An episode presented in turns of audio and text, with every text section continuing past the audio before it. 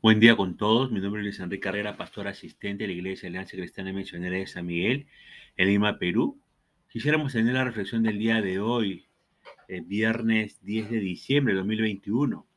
Hoy nos corresponde ver el pasaje de Primera de Reyes, capítulo 8, del verso 12 al 32, y hemos querido titular este devocional Un testimonio y una oración.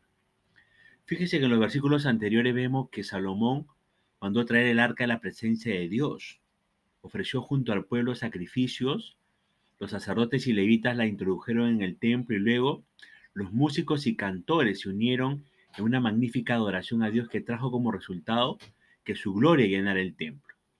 Inmediatamente después de esto, Salomón hace dos cosas importantísimas. Veamos cuáles fueron. Lo primero que hace Salomón es compartir un breve testimonio del poder de Dios y del cumplimiento de sus promesas. Sinteticémoslo de la siguiente manera. Verso 12 y verso 13, el Señor dice, habita en la oscuridad de una nube, pero ahora Salomón le ha hecho una casa. La nube siempre fue un símbolo visible de la presencia de Dios, y fue una nube de gloria la que llenó el templo. Y luego, ¿a quiénes bendice Salomón según el versículo 14? Bendice al pueblo, pero fíjese, fíjese que también bendice, bendice a Dios. ¿Y qué dice de él en el versículo 15? Miren lo que dice este, este versículo. Alabado sea el Señor Dios de Israel, quien cumplió la promesa que le hizo a mi padre David. Le recuerda a todo el pueblo que Dios escogió a Jerusalén y a David como rey, según el versículo 16. Les habla del deseo que tuvo su padre David. Ahora, ¿cuál era ese deseo según el versículo 17?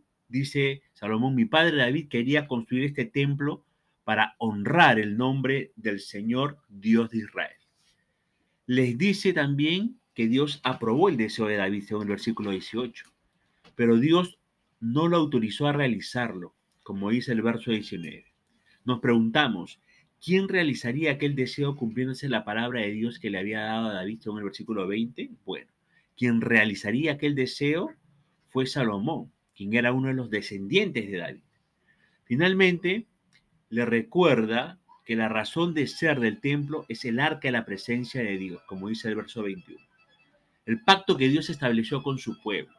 Ahora, piensen esto. Dios aprobó el deseo de David, pero no lo autorizó. Y aprobar, ¿sabe lo que significa? Aprobar significa reconocer algo, darle valor positivo, avalarlo. En otras palabras, es correcto, es bueno, muy bien, te felicito. Eso es aprobar, ¿no? Ahí tienes un 10. Pero aprobar algo no significa autorizarlo. No son sinónimos. Autorizar, fíjese que es dar libertad de acción, es dar permiso para realizar algo. Es como decirle, dale para adelante, hazlo, ve, no pierdas tiempo.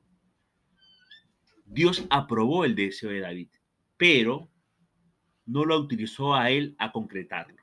Por ejemplo, Dios aprueba que usted desee tener un cónyuge si es que usted es soltero o soltera. Dios, por ejemplo, aprueba que le guste una persona de la iglesia, ¿no? El líder de alabanza, el líder de el maestro de la escuela dominical o de, o de la EBDS. Dios aprueba el disfrute sexual dentro del marco del matrimonio.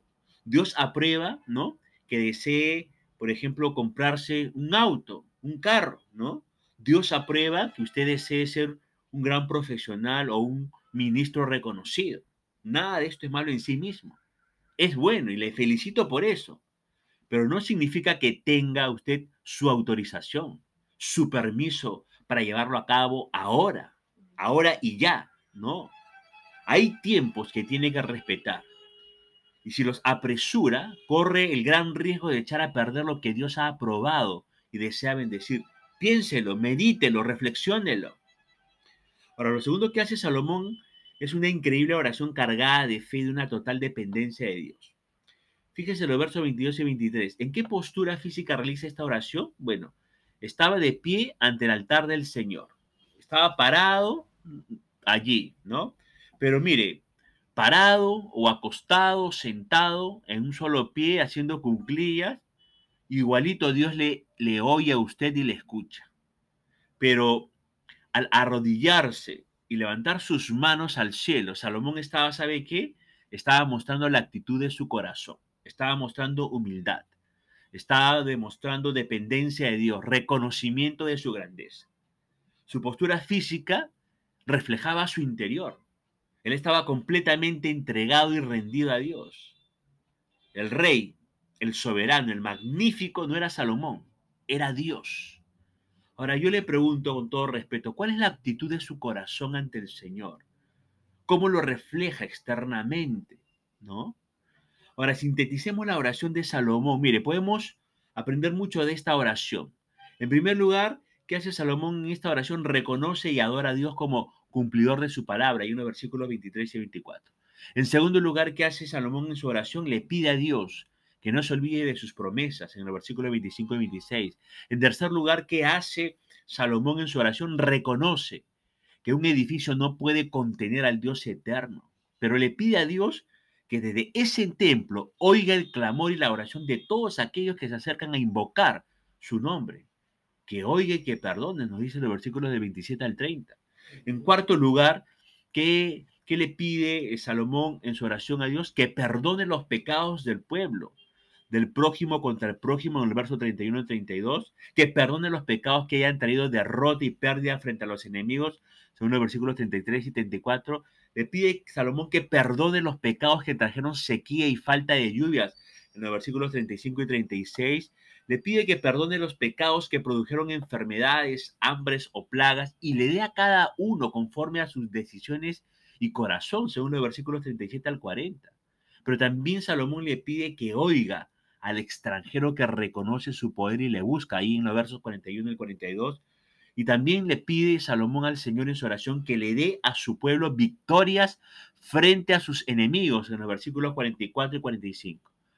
Y dice, y si fueren llevados cautivos por sus pecados, y allí se arrepienten y se convierten y oran a él, y oran a él que sean perdonados y restaurados en los versículos 45, perdón, 46 al 49.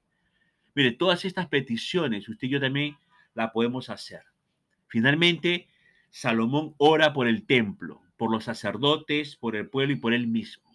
Que el Señor habite en medio de ellos con poder y que no falte su amor allí en los versos 50 al 52. ¿Sabe qué? Dios es su Padre. A Él le encanta que usted se comunique con Él, que usted le pueda hablar. Nunca el Señor se va a cansar de escucharle, jamás. Le oirá le responderá de acuerdo a su propósito. ¿Está bien? Todas estas peticiones, usted también podemos hacerla al Señor, sobre todo el pedir perdón, ¿no? Por nuestros pecados y nuestras faltas. Bueno, ponemos punto final al devocional del día de hoy, deseando que la gracia y misericordia del Señor Jesucristo sea sobre nuestras propias vidas. Conmigo será Dios mediante hasta el día lunes. Que el Señor le bendiga.